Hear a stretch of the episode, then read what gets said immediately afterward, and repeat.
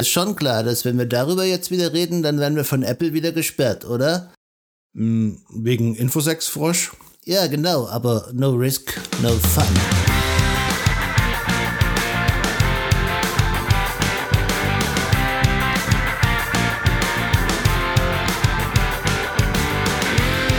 In dieser Folge geben wir wieder einfache Tipps für den privaten und geschäftlichen IT-Wahnsinn und wir erklären, wie Spearfishing funktioniert. Herzlich willkommen beim Infosec Podcast mit Sebastian und Eddie, dem Infosec Frosch.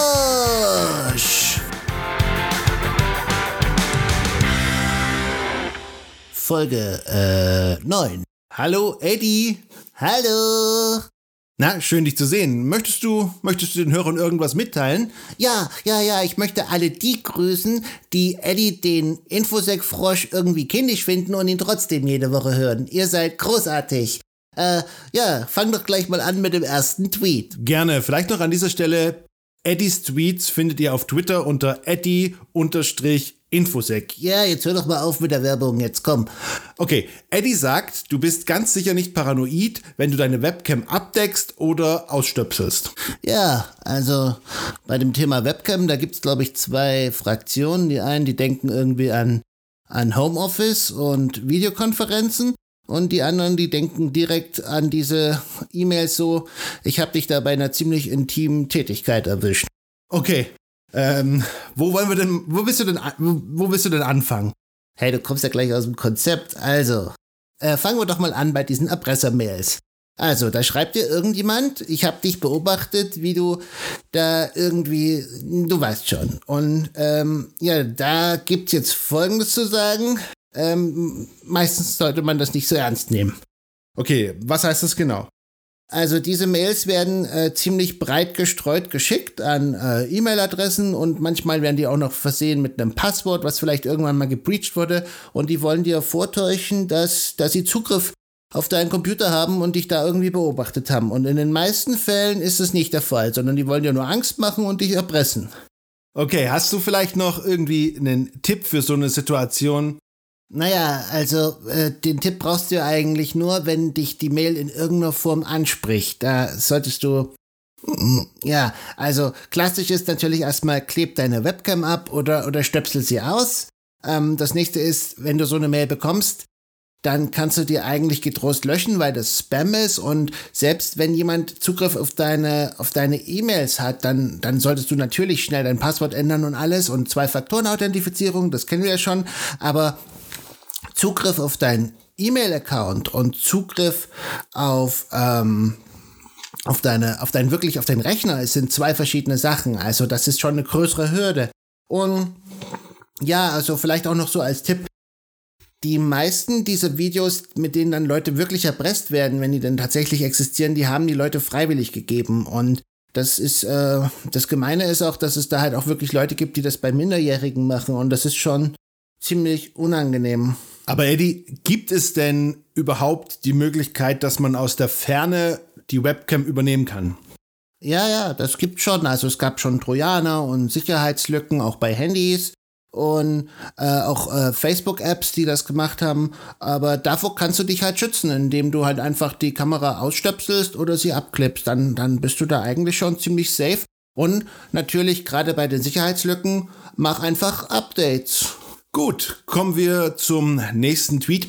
Na, warte mal, eine Sache fällt mir noch ein.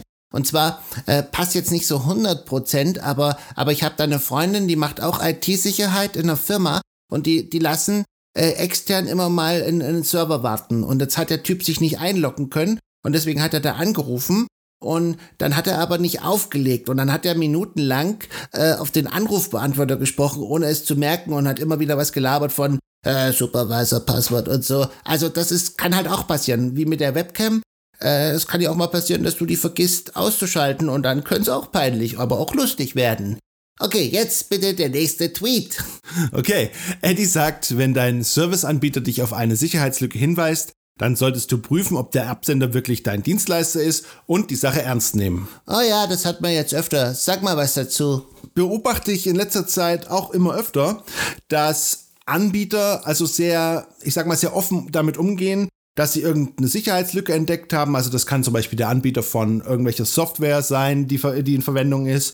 Oder der Hoster, selbst, ähm, selbst Google, äh, selbst, selbst Google ähm, schreibt mittlerweile nach dem Login oder gibt einen Hinweis, dass das Passwort unsicher ist und dass man es bitte ändern soll. Und man kann aber davon ausgehen, dass äh, wenn man angeschrieben wird von dem Dienstanbieter und man geprüft hat, dass auch wirklich die Mail von ihm stammt, ähm, dann sollte man wirklich schnellstens handeln, weil ähm, das ist, dann ist meistens schon, dann ist meistens schon ziemlich zu spät. Ja. Genau. Nächster. Okay, nächster Tweet. Eddie sagt, kein Rechner ohne Anmeldepasswort, denn Bedrohungen und neugierige Blicke gibt es nicht nur online. Ja, äh, auch ein Thema, das sich in abgewandelter Form irgendwie immer wiederholt, dass man zum Beispiel auch nicht vom PC weggehen soll, ohne Windows L zu drücken. Aber Eddie, sag doch mal kurz was dazu. Naja, also wenn du den PC hochfährst, dann solltest du schon so eine Hürde mehr drin haben. Ähm, es heißt ja nicht, dass das Anmeldepasswort jetzt völlig unüberwindbar ist, aber in jedem Fall kostet es den Angreifer Zeit und er macht sich vielleicht auch ein bisschen verdächtig. Und, und was ist das Problem, ähm, wenn man jetzt keins hat? Naja, du hast halt meistens Zugriff auf Outlook und auf äh, irgendwelche Dokumente, ohne dass du nochmal irgendein Passwort eingeben musst. Und das ist ja äh, vielleicht nicht wirklich gewollt. Ähm, vielleicht kurz dazu. Äh, ich habe eine Bekannte und auch die hat das Problem gehabt. Also sie hat einfach, sie hat einen neuen Job angefangen und hat einfach den Rechner übernommen von dem Vorgänger und da war auch noch, also sie hat sich gleich mit dem Passwort angemeldet und hatte auch Zugriff auf alle E-Mails, auf den Namen, auf die Dokumente. Also so soll es natürlich nicht sein. Ey, ich hab da, hab da auch noch, hab da auch noch eine kleine Geschichte. Aber gut, schnell noch, weil wir haben noch zwei, zwei Tweets und äh, kaum noch Zeit. Ja, und zwar, wir haben eine Stammhörerin und die ist jetzt auch unter die Hacker gegangen. Sie hat ihren alten Windows 7 Rechner rausgeholt und ihr eigenes Passwort geknackt mit Hilfe eines YouTube-Videos. Ihr eigenes Anmeldepasswort. Wir sind stolz auf dich. Komm, vielleicht noch ein kleiner Zusatztipp. Wer Outlook oder bestimmte Apps haben die Möglichkeit, dass bevor man die Nachrichten lesen kann, dass man die nochmal extra entsperren muss, ist natürlich nochmal ein Sicherheitsgewinn. Ähm, das geht zum Beispiel bei Outlook, aber wir nutzen zum Beispiel auch keine standardmäßige Mail-App auf dem iPhone. Und da haben wir diese Woche einen Bug entdeckt und ihn auch reported. Da konnte man dieses Passwort, was man eigentlich eingeben muss, um die Nachrichten zu lesen, im Klartext mit einem kleinen Trick auslesen. Okay, kommen wir zum nächsten Tweet. Eddie sagt, wenn dir Spearfishing noch nichts sagt, dann ist das nicht schlimm, denn du kannst ja am Sonntag seinen Podcast hören. In der Zwischenzeit kannst du mal kritisch checken, mit wem du welche Daten auf Social Media teilst. Und dann fragst du einen Tag später, Eddie fragt nach, ob du schon kritisch deine Social Media Inhalte und Follower gecheckt hast. Weniger ist mehr. Okay, das waren jetzt gleich zwei Tweets, aber Eddie, vielleicht kannst du zum Einstieg schnell Phishing und Spearfishing den Unterschied erklären. Ja, ist eigentlich voll einfach. Also Phishing, da geht einfach eine Mail an eine große Anzahl, also zum Beispiel der äh, afrikanische Prinz oder irgendjemand oder an viele User halt, also an Listen, an Microsoft 365 Nutzer oder irgendwas. Und bei Spearfishing, ähm, da ist es eher so, ähm, vielleicht ist es ja, also das Spear ist es vielleicht so Harpune oder Robinson Crusoe mäßig.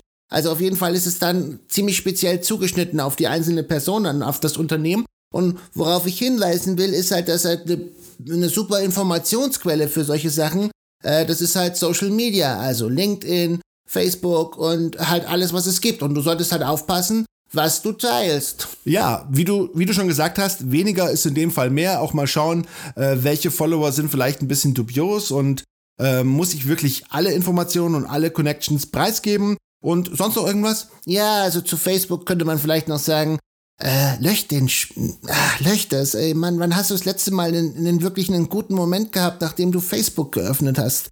Das ist toxisch und hinterlässt kein gutes Gefühl. Mit diesem wirklich wichtigen Tipp verabschieden wir uns für diese Woche. Das war der Infosec Podcast mit Sebastian und Eddie, dem Infosec Frosch. Ihr findet uns auf Twitter unter Eddie-Infosec. Ansonsten hören wir uns nächste Woche wieder, nächsten Sonntag, 9.30 Uhr. Bis dahin. Tschüss.